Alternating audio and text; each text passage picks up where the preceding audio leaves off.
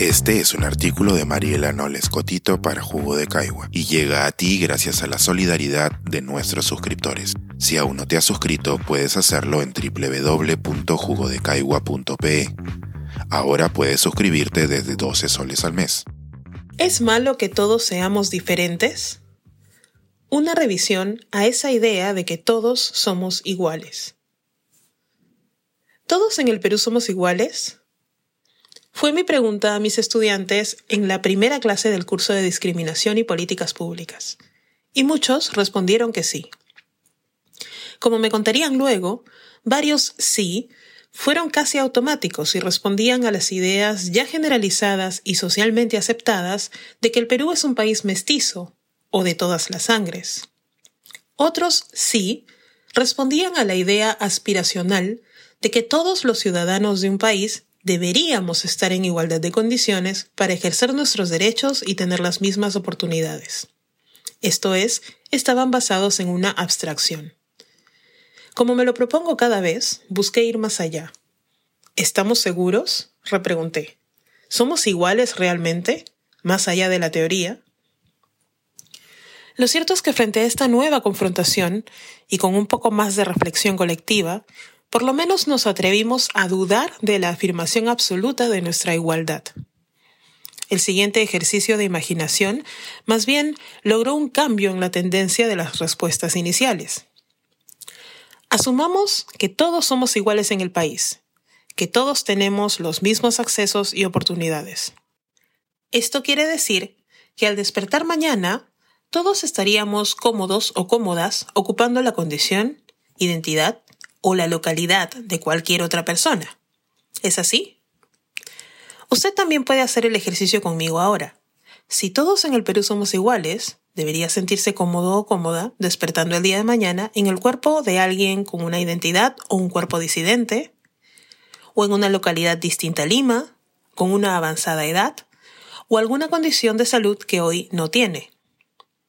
Lo cierto es que imaginarse en los zapatos del otro debería terminar de cimentar la realidad de que efectivamente en el Perú las personas aún no somos iguales. Desarrollar esta idea, sin embargo, lleva mucha más complejidad que un único ejercicio y requiere de una evaluación desde diversas aristas. ¿Es malo que todos seamos diferentes?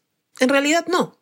Nuestras diferencias y nuestras características particulares nos hacen únicos, o especiales, si se quiere.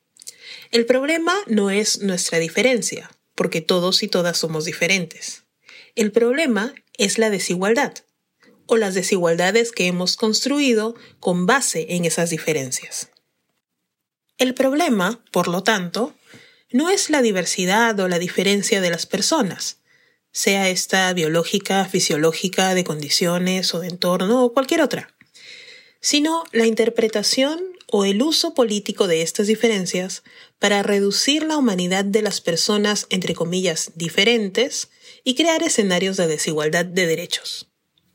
Por ejemplo, no es malo o no es un problema que una persona sea indígena o afrodescendiente, sino que nuestra sociedad haya normalizado el racismo y la discriminación racial como fenómenos no tan graves o que tienen que ver más con falta de correa que con vulneraciones de derechos no es malo o un problema ser mujer, sino que nuestra sociedad haya normalizado la violencia contra nuestros cuerpos y la justifique sobre la base de nuestra conducta. No es malo o no es un problema ser un hombre homosexual o una mujer lesbiana, sino que la sociedad haya racionalizado que la homosexualidad es una razón para no reconocer ciertos derechos que sí tienen las personas heterosexuales. No es malo o un problema ser una persona indígena de la zona altoandina donde no se habla español. El problema es que el Estado peruano no ha desarrollado los mecanismos para comunicarse con los millones de ciudadanos que hablan una de las 47 lenguas indígenas del Perú, ni para proveerles servicios públicos. ¿Y quiénes crean o refuerzan nuestras desigualdades? Por un lado, la misma sociedad, todos y todas revisemos nuestras bromas, nuestras narrativas y discursos.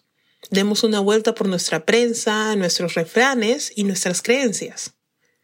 Por otro lado, Lo hace el Estado cuando deja de cumplir su obligación de garantizar los derechos más básicos y que deben corresponder a todos y todas en igualdad. Nuestra seguridad personal, por ejemplo, nuestra vida y salud, nuestra dignidad, entre otros.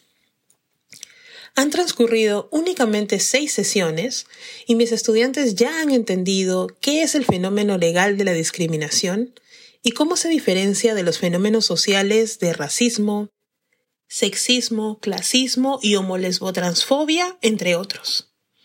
Han entendido también cuáles son algunas de las formas en que las últimas, como idearios, se normalizan, generalizan, refuerzan y recrean constantemente en la sociedad hasta volverse parte de guion social para institucionalizarse han identificado que las bromas, refrases, medios de comunicación, narrativas e historias que demonizan muchas de las características reales o percibidas sobre diversos grupos mientras normalizan las virtudes de otros, no son una apuesta inocente ni carente de consecuencias. Y que cuando este conjunto de ideas normalizadas y generalizadas se combina con la mala acción o inacción del Estado frente a la garantía de nuestros derechos, tiene consecuencias que pueden ser letales. Pensar, escribir, editar, grabar, coordinar, publicar y promover este y todos nuestros artículos en este podcast cuesta y nosotros los entregamos sin cobrar. Contribuye en www.jugodecaigua.pe barra suscríbete y de paso espía como suscriptor nuestras reuniones editoriales.